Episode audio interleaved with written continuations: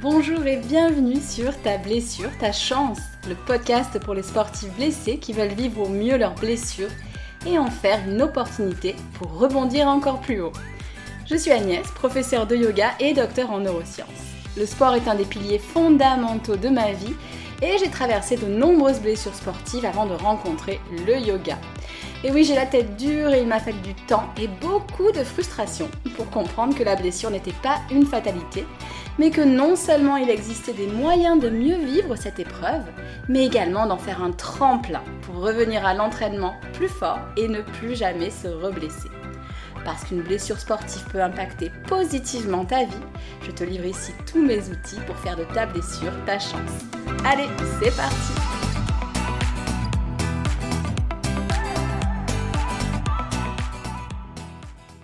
Bonjour et bienvenue dans ce nouvel épisode du podcast Ta blessure, ta chance. Aujourd'hui, nous allons plonger dans un sujet qui concerne tous les sportifs, y compris les sportifs non blessés. Il s'agit de la récupération sportive. On va évoquer les bases essentielles de la récupération car une petite piqûre de rappel ne fait jamais de mal, mais on va aussi sortir des sentiers battus en particulier grâce aux outils du yoga et des neurosciences. Avant d'ouvrir cet épisode, vous avez peut-être eu l'info dans ma newsletter, mais mon nouveau programme sort très bientôt, à la fin du mois de juin. Il s'agira d'un programme dédié aux sportifs qui souffrent de douleurs récurrentes, pas forcément des blessures, mais des inconforts chroniques. Je vous aiderai dans ce petit programme en autonomie à mettre en place une récupération efficace pour sortir de cet état de fatigue, de cet état de douleur récurrente. Il y aura trois modules avec différents supports, un quiz, des e-books, des audios, des vidéos, des masterclass. Donc si l'idée vous plaît, n'hésitez pas à mettre sur pause et à vous inscrire sur ma liste d'attente. Il n'y a aucun engagement, mais vous aurez facilement toutes les infos.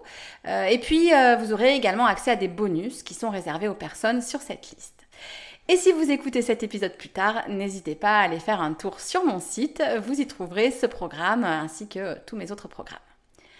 Petit aparté, j'ai également décidé d'élargir la thématique du podcast, en particulier de continuer à parler aux sportifs blessés, mais aussi de proposer des épisodes dédiés à la prévention de la blessure pour les auditeurs qui reviennent de blessures, ou alors pour ceux qui ne veulent pas tomber dans ce piège. Mes trêves de blabla, je vous livre ici mes petits secrets, alors certains assez classiques, mais d'autres moins connus, qui vous permettront de dire adieu à ces blessures, à ces douleurs récurrentes qui vous poursuivent comme du scotch double face. Euh, vous avez l'image, vous savez ce scotch qui colle au doigt et dont on n'arrive pas à se débarrasser.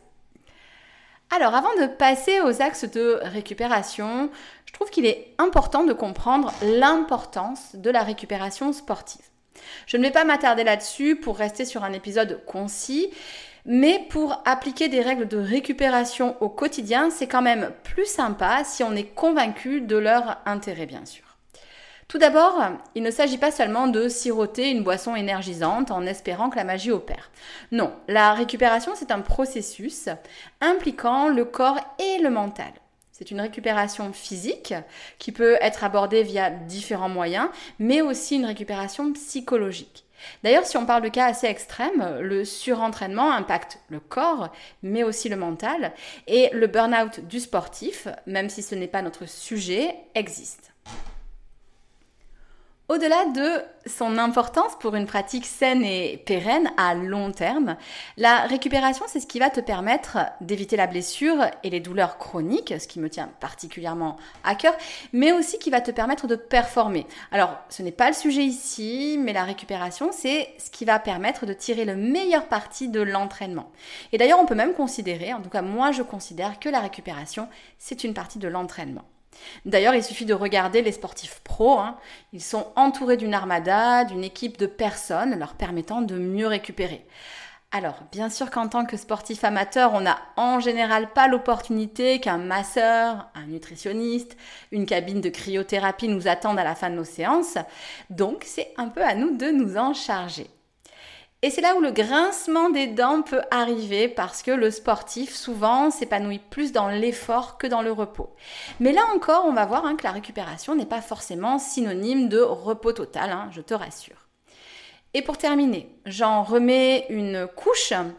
La clé pour une pratique sportive épanouissante, c'est l'équilibre entre travailler suffisamment quand on est sur le terrain et se reposer, récupérer quand on est en dehors du terrain. Et il y a une citation que j'aime bien, qui j'espère vous convaincra que la récupération, ce n'est pas une option. Euh, c'est la suivante. Si vous ne prenez pas de repos les jours faciles, vous ne pourrez pas vous entraîner suffisamment dur les jours difficiles pour progresser. C'est Stephen Seller, un physiologiste, qui a prononcé ces mots. Et euh, je trouve que ça a vraiment du sens. Alors bien sûr, de nombreuses études scientifiques valident l'importance de la récupération en lien avec le fonctionnement du muscle qui va pouvoir s'adapter efficacement au stress auquel il est soumis pendant l'activité sportive à condition de lui permettre de récupérer. Et la bonne nouvelle, pour ceux qui sont plutôt réfractaires à l'idée de prendre du temps pour se reposer, c'est qu'en fait, le but n'est pas non plus de rester des jours et des jours sans rien faire, puisque par contre, si on reste trop longtemps sans rien faire après un entraînement, on ne va pas profiter de l'adaptation du muscle à l'effort et on progressera moins vite.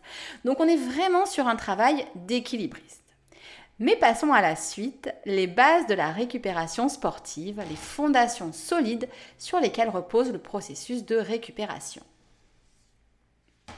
Je vais commencer par des pistes ultra classiques sous forme de bons gestes, mais qui méritent d'être répétés. Je prends parfois cette image. Euh, imaginez un tabouret à quatre pieds, enlevez un pied.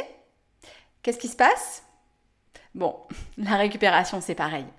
Le facteur que tu ne respectes pas sera un facteur limitant qui limitera ta progression, mais aussi fera que tu auras toujours mal quelque part, voire que tu te blesseras régulièrement.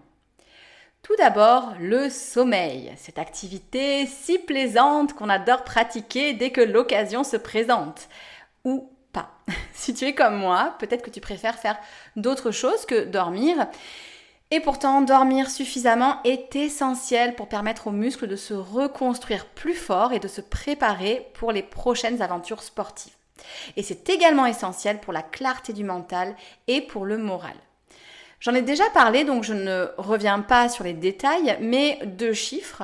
Certains sportifs de haut niveau s'imposent de dormir plus de 10 heures par nuit. Alors on n'est pas, bien sûr, obligé d'en arriver là quand on pratique en tant qu'amateur, mais 7 heures est la durée minimum conseillée de sommeil. Je sais que pour moi, cette durée fonctionne bien. Et bien sûr, la qualité du sommeil doit aussi être prise en compte. Si vous dormez mal, euh, il faudra euh, trouver des leviers pour améliorer la qualité du sommeil et mieux récupérer. Bien sûr, ne négligeons pas non plus l'alimentation. Le repas post-entraînement, c'est sacré. Et je, veux, je dirais même plus, les repas, jour d'entraînement ou pas, c'est notre carburant. Alors on ne va pas rentrer dans les détails, mais ce n'est pas un gros scoop hein. si je te dis qu'éviter les aliments transformés par exemple, hein, autant que possible, ça c'est une brillante idée. Comme bon indice, c'est que tes assiettes soient colorées et variées. Et puis on oublie les idées préconçues, par exemple sur les glucides. Non, ça ne fait pas grossir. Le corps et le cerveau, surtout, en ont besoin, notamment les neurones qui ne savent fonctionner qu'avec du glucose. Donc on ne va pas épiloguer là-dessus, mais ne pas consommer de glucides par exemple pour perdre du poids, c'est dans le top 3 des fausses bonnes idées. Et ce n'est ni la deuxième ni la troisième. Pareil pour le gras, il suffit simplement de choisir des bons gras, comme ceux trouvés dans les petits poissons gras, dans certaines huiles végétales, qu'on peut par exemple combiner. On consomme aussi bien sûr des protéines, animales ou végétales, mais attention là aussi aux idées préconçues. On a tendance à conseiller aux sportifs de se bourrer de protéines. C'est une mauvaise idée, notamment car la consommation de trop de protéines engendre des déchets dont le rein mais aussi les articulations ne sont pas fans. En général, dans nos pays, il est rare de souffrir d'une carence en protéines, sauf si peut-être on est végétarien ou végétalien et qu'on zappe un peu les sources de protéines. Pareil, après des gros entraînements, c'est intéressant d'augmenter la ration de protéines, mais en restant pondéré. Cette image du sportif performant parce qu'il mange une côte de bœuf tous les jours, c'est un mythe. Alors, le pilier avec lequel je vous rabats les oreilles, donc un autre pilier, euh, y compris d'ailleurs, je vous rabats les oreilles quand je vous donne cours de yoga, c'est hydratez-vous. Alors oui, il est possible de trop boire. Il y a même d'ailleurs des troubles du comportement hein, euh, liés à ça. Mais avant d'être en danger, honnêtement, la marge est grande. Là encore, j'en ai euh, déjà parlé, je ne reviens pas là-dessus, mais n'hésite pas à suivre ta consommation d'eau, à la surveiller, surtout si tu es comme moi sujet aux douleurs de type tendinite. Donc je redonne ma règle infaillible. Claire et inodore, ton urine sera. Alors je sais, même bien formulé, hein, ce n'est pas très glamour, mais c'est efficace. Dans ces piliers de récupération classiques, je rajouterai aussi d'autres bons gestes. Donc je te les cite. Tout d'abord l'utilisation du froid après une grosse sortie. Euh, personnellement, je sais que dès que je fais des sorties de plus de 13 ou 14 km, je mets un jet d'eau froide, 3 minutes environ, sur mes jambes en rentrant. Autre euh, bon geste, l'utilisation de matériel comme les chaussettes de compression. Des étirements légers. Alors attention, j'ai bien dit léger, pas de sensation de douleur. Le but c'est pas de s'assouplir. Le but c'est juste de redonner un petit peu de longueur entre guillemets aux muscles. Et on ne les tient pas plus de 5 respirations en faible amplitude. Donc ça doit être euh, agréable en réalité. Autre bon geste, des postures de récupération comme les jambes au mur. Moi j'aime beaucoup cette posture, je la trouve très efficace. Également des automassages. On peut ajouter des séances de récupération comme du yoga doux, cette fois-ci peut-être à distance des entraînements. Donc euh, pour moi voilà un premier gros axe, un axe classique, les bons gestes. Mais j'avais envie d'aller vers deux autres axes, un petit peu plus originaux, ou du moins qu'on n'entend pas toujours quand on parle de récupération. Donc passons aux axes euh, de la récupération sportive qui méritent à mon avis également d'être soulignés. Pour commencer, l'axe de la récupération pendant les entraînements et au niveau du plan d'entraînement.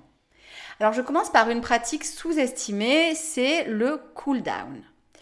L'échauffement, il est bien sûr fondamental, hein, mais en général, les sportifs en sont conscients et ils s'échauffent. Le cool down, c'est le fait de ne pas arrêter brutalement son entraînement. Tu vois ce que ça fait sur ton ordinateur quand tu l'éteins euh, à la sauvage? Là, c'est pareil. On prend le temps du retour à la normale. Sur l'ordinateur, on ferme les fichiers, les logiciels, on passe par le bouton éteindre et l'ordinateur s'allumera beaucoup plus en forme la prochaine fois. C'est exactement pareil pour un sportif. Un peu de marche, quelques étirements, mais encore une fois, hein, comme je te disais, ils doivent être très doux et maintenus maximum 30 secondes, hein, juste après une séance euh, euh, intense. Donc, pour moi, si tu oublies le cool down, c'est un red flag. Autre red flag au niveau de l'entraînement qui conditionne la récupération, c'est le manque de variété des entraînements. Il y a plusieurs règles qu'on peut adapter à son emploi du temps, mais une que j'essaie d'appliquer, c'est la règle du jamais deux séances intensives deux jours d'affilée. Alors bien sûr, dans certains plans d'entraînement, ça peut être fait dans des périodes particulières et réduites. Mais pour une pratique pérenne, cette règle de l'entraînement intensif au maximum un jour sur deux porte vraiment ses fruits. Alors tu n'es pas obligé de ne rien faire entre les deux, mais tu peux par exemple opter pour de la récupération active, une course hyper soft euh, ou un cours de yoga euh, très doux. Alors, ici, je dois faire une confession. Cette règle, elle est vraiment importante, mais comme toute règle, elle peut être parfois transgressée. Et en fait, je viens juste de le faire. Euh, donc aujourd'hui, j'ai fait une séance assez intense. Alors on n'était pas sur vraiment de la course, on était sur du renforcement et du cardio. J'ai relativement chargé en renforcement. Alors bien sûr, c'est chargé par rapport à moi, hein, à mes capacités. Et il faut savoir que hier soir déjà, j'avais euh, fait un gros run, enfin pareil, ce qui pour moi est un gros run, vu qu'on est allé sur un run d'environ 15 km avec beaucoup de dénivelé. Donc pour moi, je considère que c'est une séance intense, même si peut-être pour toi, ce ne sera pas le cas. Donc bien sûr, ce que je dis, c'est adapté à ton cas. Normalement, je ne fais pas ça, je ne mets jamais deux séances intensives côte à côte, surtout pas quand j'en fais une le soir et une autre directement le midi après.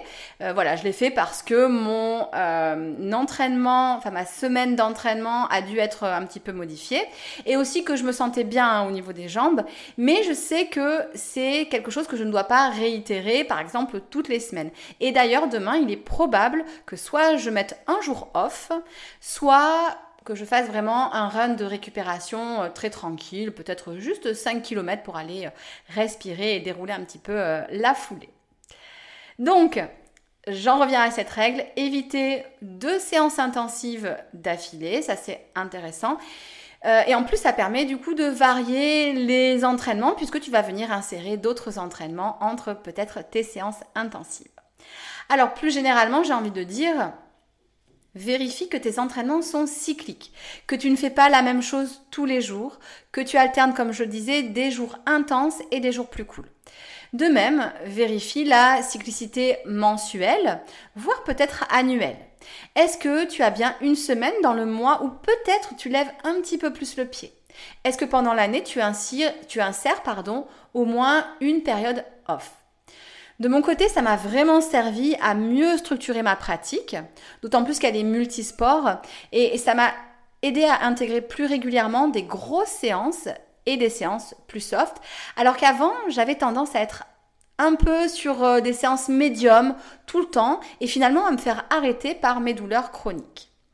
Donc cette technique de récupération est vraiment utile dans une optique à long terme. Et puis, un entraînement monotone finira aussi par affecter la, récupération psychologique. La joie de pratiquer est un indice qui est vraiment intéressant à observer. Parfois, quand on perd la joie de pratiquer, ce n'est peut-être pas lié à l'entraînement, mais à la récupération. Je vous laisse réfléchir là-dessus. Hein. N'hésitez pas à me dire si vous avez connu dans votre pratique ce, genre de choses, hein. trop de monotonie et une perte de l'envie de pratiquer.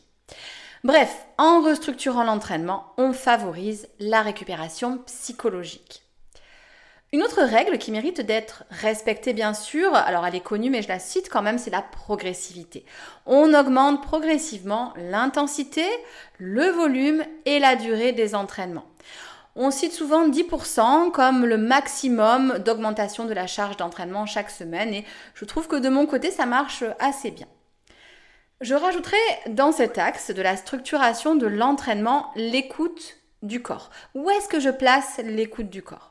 Donc j'ai ma structure réfléchie et je l'adapte à mon ressenti. Ça c'est important aussi d'amener de la souplesse à cette structure qui déjà est réfléchie. Donc c'est utile de faire des scans corporels et en fonction de ce qu'on ressent, on peut par exemple décaler une séance. Alors attention, parfois, euh, on se sent tellement bien qu'on zappe cette règle d'éviter de gros entraînements consécutifs. C'est un peu d'ailleurs ce que je viens de faire, hein, comme je vous le racontais euh, aujourd'hui. Alors à court terme, hein, ce n'est pas dramatique, mais ça impacte la récupération. On performera moins et encore une fois, on aura plus de chances d'avoir des douleurs chroniques qui débarquent, euh, voire de se blesser si on commence à mettre ça de manière régulière en place. À présent, passons à un axe qui est certes connu, mais qui est souvent glissé sous le tapis car on le sous-estime fortement. Le troisième axe, après les bons gestes, après la structure de l'entraînement complété par l'écoute du corps, c'est l'axe du stress. C'est THE facteur de douleur chronique qu'on sous-estime. Et ce qui est piégeux, c'est que le stress lié au sport doit être pris en compte, bien sûr, mais tout autre type de stress doit également être pris en compte ton cochon d'Inde a disparu et ça te stresse, il faut en tenir compte. Raymond de la compta te fait subir un enfer et ça te stresse, il faut en tenir compte. Tu déménages et ça te stresse, il faut en tenir compte. Tu divorces et ça te stresse, il faut en tenir compte. Bon, tu as compris l'idée. Ce qui est génial, c'est qu'il y a un grand nombre d'outils pour gérer son stress et ce qui est judicieux, c'est de les intégrer à part entière dans ta récupération. La respiration, la méditation, le journaling, peu importe. Mais intégrer des outils de gestion du stress, c'est vraiment un point fort. Il y a une phrase que j'aime bien. Je respire, donc je récupère. Et c'est vrai au niveau du corps et c'est vrai au niveau du mental. Donc c'est important d'en avoir conscience et d'en tenir compte. Et n'oubliez pas que le cerveau change sous les effets du stress. Plus largement d'ailleurs, la physiologie change. Et notamment la perception de la douleur est influencée par le stress.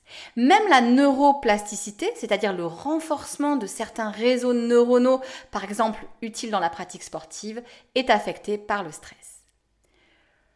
Pour clôturer ces pistes, j'ai juste envie de vous parler de la routine de récupération.